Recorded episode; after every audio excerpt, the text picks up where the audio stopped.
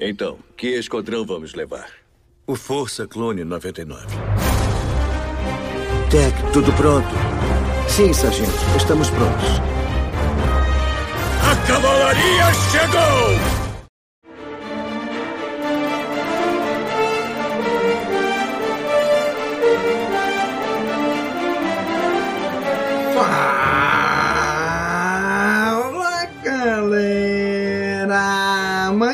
CaminoCast começando. Aqui é Domingos e hoje estamos trazendo a nossa cobertura sobre o episódio 4 da primeira temporada de The Bad Batch. Episódio intitulado como Encurralados. Nesse episódio, a coleta de suprimentos dos malfeitos dá errado. Vamos mergulhar neste episódio agora. Por que você foi dizer que acabou a ração? Agora eu tô com fome! A prioridade é alterar o sinal da assinatura da nave. A sua prioridade. Vieram fazer consertos na nave? Só uma pequena calibragem e combustível. Perfeito. Só preciso identificar a sua nave. Você tem certeza disso? Eu acho que podemos pular essa parte. Uhum. Ah, essa foi fácil. Não estão esquecendo de alguma coisa? Você. Você disse que ia pular essa parte? Eu pularia. Ótimo. Se eu tiver um incentivo. Um incentivo financeiro, se é que me entende. Acho que ele está querendo créditos. Esse incentivo é suficiente?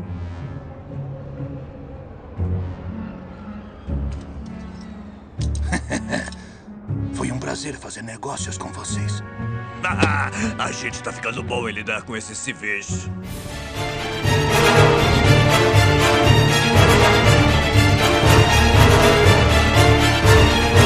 Nesse episódio, a gente vê os, os Bad Batch, né? Os o Esquadrão 99, eles estão indo atrás de um planeta para se esconderem. Mas para isso eles precisam de suprimentos, precisam de coisas que a República fornecia para eles que agora eles não têm mais, não tem mais suprimentos, não tem mais comida, não tem combustível. Então eles precisam ir atrás disso agora. E para isso eles vão parar no planeta Pantora, o que é um pouco, eu não sei se foi um, um erro nisso ou se foi proposital, porque Pantora quando aparece lá em The Clone Wars, Pantora é a lua de Pantora, não o planeta. O planeta é Ortoplutônia. Mas é só um detalhe que não faz diferença na história aqui, né? Mas os Bad Batch vão para lá. E é interessante perceber que quando chega lá, o Império tá agindo da mesma forma que ele agiu lá naquele primeiro planeta que apareceu no episódio do Cut, falando do número de série, tem que ter o crédito imperial, eles têm que se virar com isso, né? Então eles estão nesse planeta justamente para tentar mudar o número de série da nave, que a nave está agora na lista de procurados. Bom, e lá vamos seguindo as peripécias e dificuldades aí do esquadrão agora agindo por conta própria, né? Essa que vocês estão ouvindo agora é a nossa amiga Kátia, trazendo sua impressão geral sobre esse episódio. Gostei bastante de como vai se mostrando difícil eles se sustentarem sozinhos sem a ajuda da República e de como eles agora vão ter que fazer às vezes coisas que estão bem fora da cartilha para conseguir se virar no mundo lá fora. Gostei da ação do episódio também, eu achei que ele teve bastante ação, um episódio movimentado e faz aquela coisa que é muito legal nas séries que nós estamos vendo, que é uh, cruzar e costurar personagens e situações que vemos ou em outro momento ou em outra mídia, seja filme, seja série, seja outra animação. Então, personagens de outros momentos aparecendo aí conectam a história e dão essa sensação pra gente de que tá realmente tudo no mesmo universo, que é tudo uma história só, como se ela tivesse sido planejada assim, que a gente sabe que não é, mas é, dar essa sensação é, é sempre uma coisa bem legal. O episódio tem bastante ação, é divertido, uh, movimenta um pouco a história, não avança tanto, mas faz parte do, dos episódios de série animada ter essas pequenas missões e, e desvios da história principal. Então, no geral, eu achei um episódio divertido, eu gostei. É bem legal, né? Isso que a Katia falou, do cross-mídia de Star Wars. Eu sempre gostei muito disso. Quando uma informação vinda de uma série vai parar num livro, ou de um livro vai parar num jogo, de um jogo vai parar num quadrinho, do quadrinho no filme. Esse cross-mídia eu achei muito, eu sempre achei muito legal Star Wars. E esse episódio tem isso, né? Trazendo uma personagem que era do live action, trazendo agora pro, pra animação, que é a Fennec Shen. Então é bem legal isso, eu gosto muito disso também. Eu achei que esse episódio foi bem focado na ação. E essa que vocês estão ouvindo agora é a nossa amiga Bia, trazendo suas ponderações para esse episódio. Mas não surpreendeu muito no roteiro. É, não me incomoda. Ele fica como um episódio da semana, tem vários elementos importantes, mas não me surpreendeu e não me deixou muito presa. Ele é bem legal em alguns aspectos, por exemplo, na própria ação, mas não foi um episódio que realmente me marcou muito. Tirando a apresentação da Fennec Shand em The Bad Batch, né? E com a apresentação da Fennec Shan, ela a gente traça um paralelo com a personagem que apareceu em Mandalorian também, né? A personagem surgiu na série The Mandalorian e agora mostra ela décadas mais nova aqui em Bad Batch. É bem legal ver a diferença, né, do live action para animação e a diferença da personagem. Lá ela já tá de uma forma mais madura, mais estabelecida e aqui ainda tá no início da carreira, ainda tá descobrindo como ela vai se portar como caçadora de recompensa. Eu já gosto muito da personagem da Fennec desde lá do, do Mandalorian. É uma personagem que parece ter uma uma bagagem bem interessante e poder vê-la já mais no início aí da sua carreira de caçadora de recompensas é uma coisa bem legal. Ela parece ter aí habilidades diferentes do que a gente vê depois, porque é, nesse momento que ela é mais jovem e tal, parece que ela tá mais focada na luta, na ação, enquanto que depois quando a gente a vê mais para frente, mais velha, ela parece ter se especializado mais na coisa de ser atiradora, de ser uma pistoleira e atiradora de elite. Uh, o design dela eu gostei. Num primeiro momento é um pouquinho estranho ver um personagem passado live action para animação e vai ter o estilo, né, da, da animação, mas eu achei que combinou, ficou legal e as partes que ela aparece são bem movimentadas, são divertidas. Para mim, tenho que os caminoanos contrataram a Fennec, porque como eles falam que precisam, né, de volta de um clone, para mim dá a entender que ela foi contratada pelos caminoanos mesmo. Em Mandalorian, a gente vê, como a Katia falou, que ela já é mais uma atiradora de elite, eles comentam lá, né? E aqui ela tá meio que ainda descobrindo quais são as melhores habilidades onde ela pode se dedicar. É bem legal ver esse início de carreira dela, né? Da Fennec. Como é que ela tá, como é que ela começou até chegar lá onde a gente vê em The Mandalorian. Isso é bem, bem legal de ver isso. Eu sempre fico feliz de ver a Fennec, ainda mais depois de conhecer ela em The Mandalorian e ver o potencial dessa personagem. Eu acho que a aparição dela em The Bad Batch trouxe mais dimensionalidade para ela, principalmente depois de mostrar a afeição dela pela Ômega, mesmo ela sendo contratada para levar ela do grupo 99, né? Eu acredito que ela tenha sido contratada pelos próprios caminoanos numa tática meio que fora da curva, né, de trazer a Ômega de volta, sem envolver o Império, sabendo que já os clones clones não entregariam ela de volta, assim.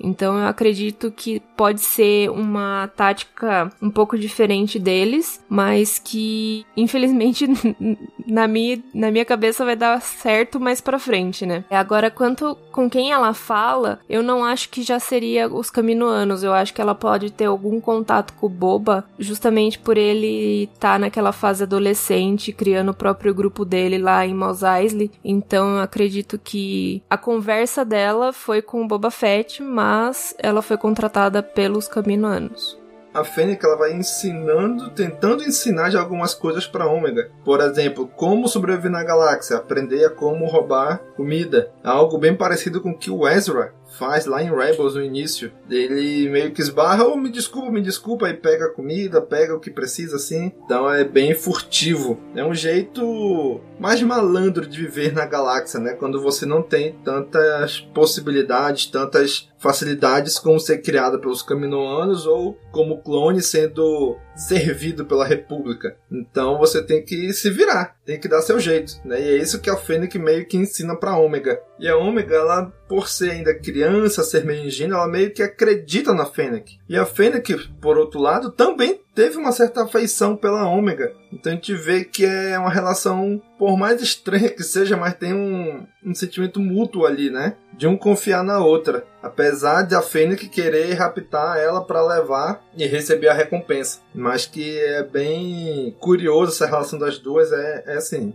Bom, a Ômega continua fazendo as suas peripécias de criança, né? Bem esperado. Então ela vai metendo eles em confusão e se metendo em confusão. É, mas também não posso culpá-la. Eu também iria atrás dos cachorrinhos bolota lá, que apesar de serem muito feinhos, são bem fofinhos. Eu seria outra que estaria atrás da carroça de, de cachorrinhos. Mas a, a Ômega, ela não tem vivência e experiência de estar andando por aí. Ah, a vida dela teve pouca experiência de, de, vida, né? Ela viveu uma vida ali muito limitada onde ela estava em caminho. Então não dá para esperar que ela tenha muito discernimento também não. O que acontece ali é alguma coisa que poderia acontecer mesmo com qualquer criança. E ela se deixa levar pela Fennec também super natural, porque aparece uma pessoa ali, uma mulher gentil para ajudá-la. Ela nunca ia imaginar que ela podia ser uma caçadora de recompensas, passaria completamente fora mesmo do radar dela. Então, apesar dela ter habilidades, ela ainda assim é uma criança ingênua e, e muito pouco vivida, que não tem noção das coisas a Ômega, por ser criança, ela se deslumbra muito fácil com as coisas. Ela vê um boneco clone, ela quer o boneco clone. Ela viu ali aquela raça de animais que aparece lá em Resistance, que aparece aqui também, que parece um cachorro. Então ela se deslumbra, vai atrás dele. É uma criança que se deslumbra com os animais, que fica encantada com um animal novo, com um filhotinho, e vai atrás e não tem noção do perigo, não mede as consequências. E a Ômega, apesar de ela aparentar ter algumas habilidades, alguma importância, ela não tem noção disso. Ela é apenas uma criança aprendendo a viver na galáxia. A própria Fennec no episódio já deu algumas dicas e ensinou a Ômega a fazer algumas ações para deixar ela mais esperta, né, na, na vida da galáxia por aí. Eu acredito que conforme os episódios passam, ela vai se adaptando cada vez, cada vez mais, se tornando cada vez mais parte do grupo, né, do, dos clones no caso, deixando de lado alguns dos costumes que ela tinha lá em Camino e aprendendo a real viver no mundo que é difícil, é complicado e que ela vai precisar escapar por muito tempo, né?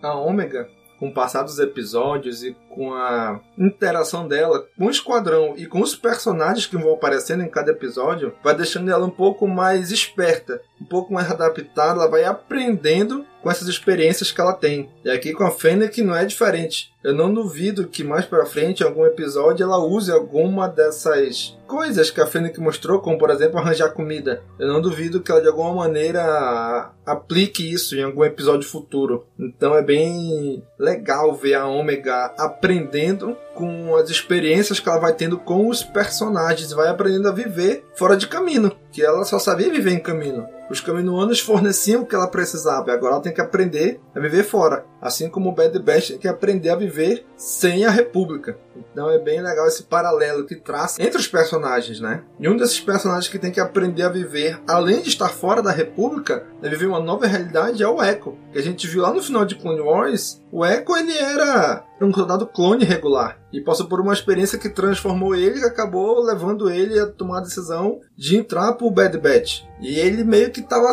não tava muito bem se encontrando como personagem, né? E a série também ainda não tava mostrando muito bem ele. Algumas vezes o, o Echo e o Tech meio que dividem algumas tarefas, né? Por serem bem parecidos. A gente tem comentado em vários momentos que a participação do Echo e do Tech em, em, muitos momentos vai ficando um pouco sobreposta. Um aparece um pouco mais no lugar do outro por terem funções um pouco semelhantes. Eu não acho que as funções deles sejam assim tão parecidas. O Tech é mais eu acho ligado tecnologia, enquanto o Echo ele virou mesmo meio máquina e ele tem mais a bagagem de ser um clone dos regulares, né? Diferente aí do Esquadrão 99. Então, apesar de parecer que eles têm né, uma função muito parecida, eu ainda assim eu vejo muitas diferenças nos dois. E a participação dele nesse episódio é bem divertida. Todo o lance dele ser confundido com um droid, ser vendido e depois meio que acabar liberando os droids da, da lodinha lá do comerciante é uma secada legal. E, poxa, eu sempre, sempre me dá um quentinho no coração ver um droid, um droid de protocolo e mais umas unidades tipo R2 ali, bem acabadinhos, coitadinhos. Mas foi bom ver aquela dinâmica dele com os droids que acabam ajudando a consertar a máquina. Acaba sendo uma coisa bem esperta dele se aproveitar da situação para levar os droids para ajudar. Acabou resolvendo de uma maneira interessante o problema deles os personagens assim que eu mais gosto em série, em filme, geralmente são os droids. Então ver os droids aqui é legal porque o Echo faz o papel de droid da equipe. Assim como tinha o R2 em Clone Wars, assim como tinha o Chopper em Rebels, assim como tem o BB-8 lá em Resistance. Aqui em Bad Batch eles não têm um droid, então quem faz mais ou menos esse papel é o Echo. Então é bem legal ver ele interagindo com outros droids, se passando como um droid também. Na minha opinião, a participação do Echo foi uma das mais bacanas do episódio, tirando toda a ação, né? Porque ela foi engraçadinha, mas ao mesmo tempo parece que foi uma crise existencial que ele teve junto com os outros droids ali. É interessante a gente ver por esse ponto por causa da quantidade de material artificial que ele já tem no corpo, né? Então, o pessoal confunde ele com um droid e daí você vê que ele fica meio assim, né? Pela situação que ele já passou. Eu vi essa, essa parte da história como um desenvolvimento para a própria lore do personagem, pra gente entender aonde, aonde ele se encaixa e qual é o pensamento dele sobre as modificações que ele tem no corpo, né? A Bia tocou num ponto muito legal é que o Echo ele realmente tem uma crise existencial diante de tudo que ele passou. Ele era um clone regular, aí passou por uma experiência de estar tá por trás das linhas inimigas, preso, servindo os inimigos, mesmo não querendo, e aí ele é resgatado e agora tem que viver num novo esquadrão, uma nova realidade, porque o esquadrão antigo dele não se encaixava muito com a realidade dele. Agora esse esquadrão já não existe mais, como ele conhecia. Eles já são clones totalmente diferentes. Então ele tem que viver uma nova realidade. E aqui realmente ele está se adequando. Ele tem essa crise quando ele é confundido com um droid. Ele tem essa crise existencial que é bem legal de a gente ver isso. Que realmente ajuda a desenvolver esse personagem. Foi muito bem pontuado isso pela Bia agora.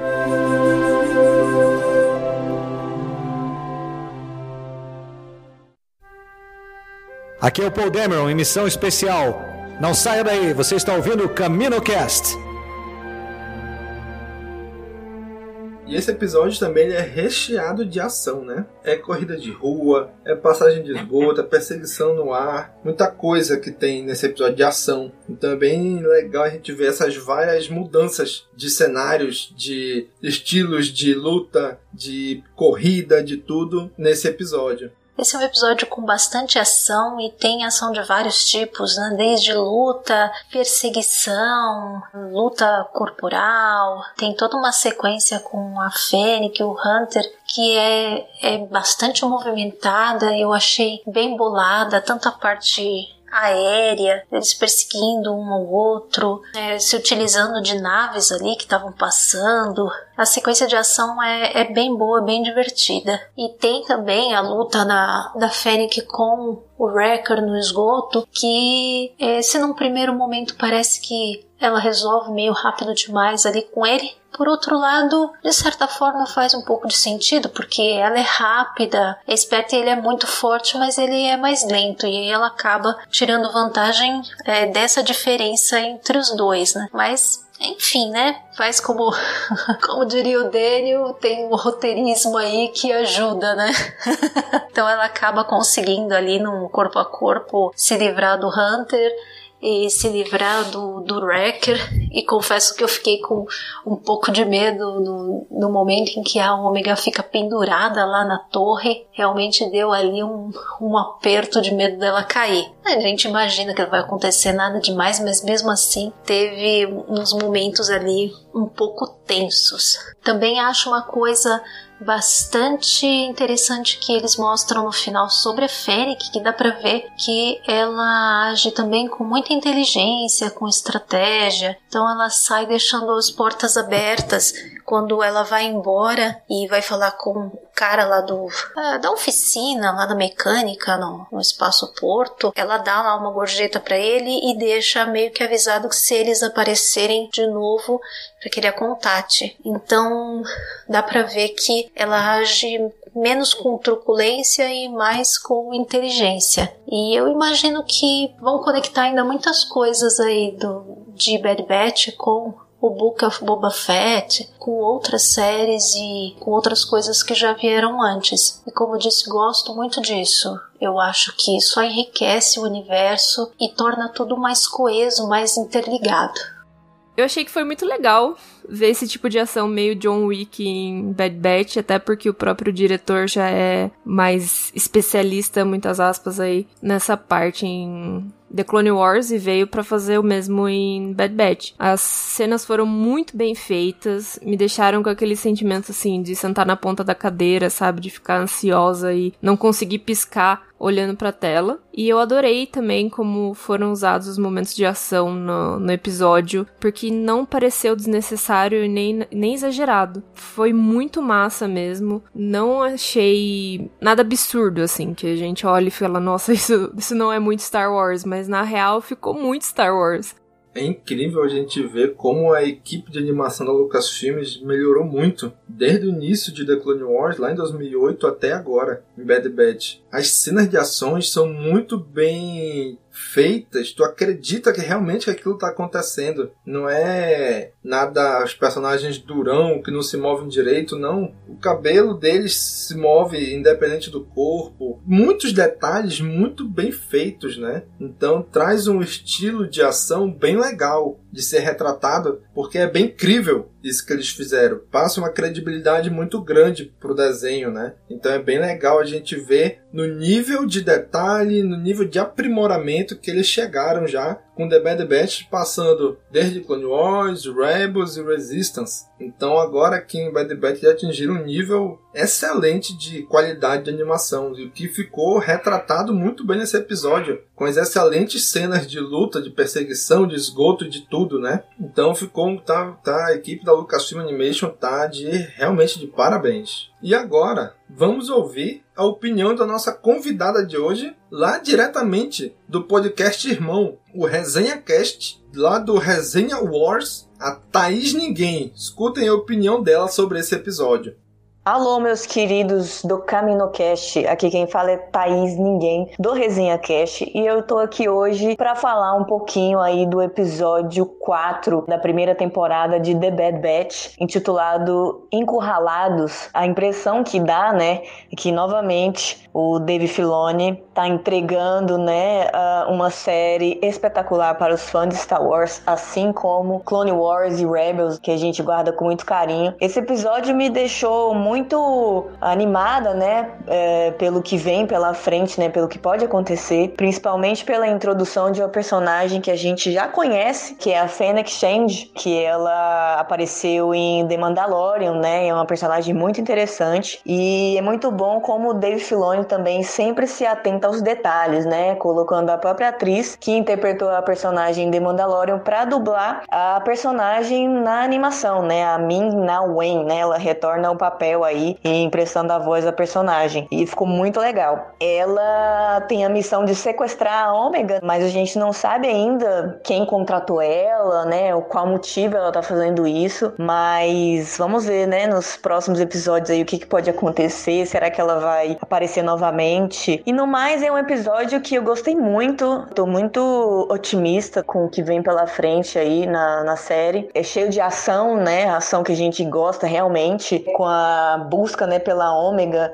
e o Hunter atrás, né, e na briga lá com a Fennec, ele, né, fortalece também a conexão da, da Ômega, né, com os clones, especialmente o Hunter, né, que sofre bastante, assim, quando ela some, né, e fica desconfiado do que pode acontecer e é, faz, né, capaz de tudo para recuperar ela, né, para salvar ela dos perigos que elas se encontram. Então é isso, o episódio, sem dúvida alguma, tá encantando a gente, né, desde o do início da temporada, a gente não esperava o que, que poderia acontecer, né, mas com a, a introdução da Ômega, esse vínculo com os clones, e aí o que que tá acontecendo, por que que esses caçadores de recompensa, né, estão atrás dela. São mistérios aí que a gente, tomara que a gente possa ver aí nos próximos episódios. Então é isso, galera. Foi um prazer estar aqui. Um abraço a todos. Valeu!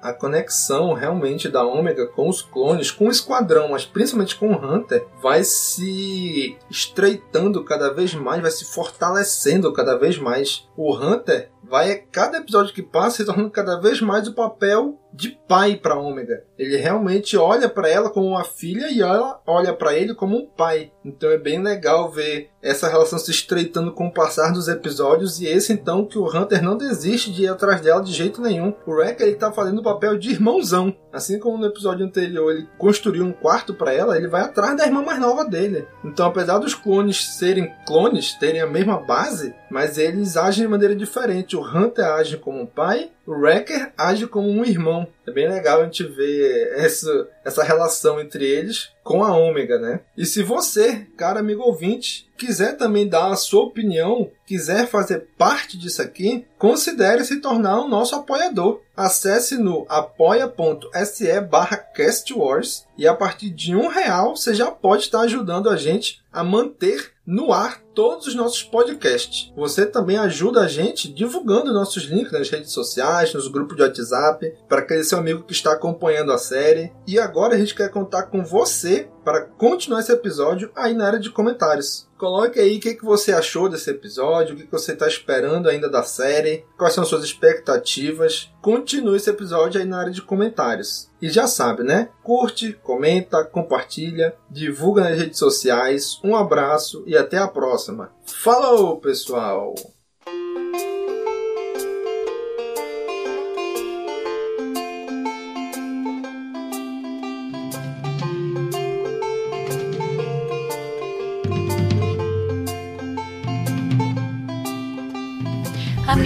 Wing, Amina wing, Amina wing, Amina wing, Amina wing, Amina wing, Amina wing, Amina wing, Amina wing, Amina wing, Amina wing, Amina wing, Amina wing, Amina wing, Amina wing, Amina wing. In the Jabba's, the Jabba's palace, the Moochie sleeps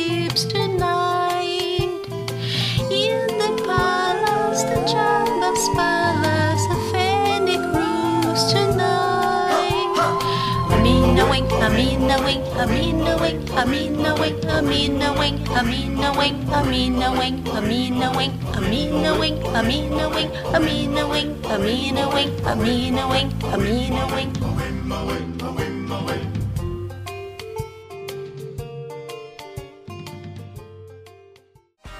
Esse podcast faz parte da Cast Wars Podcast Network.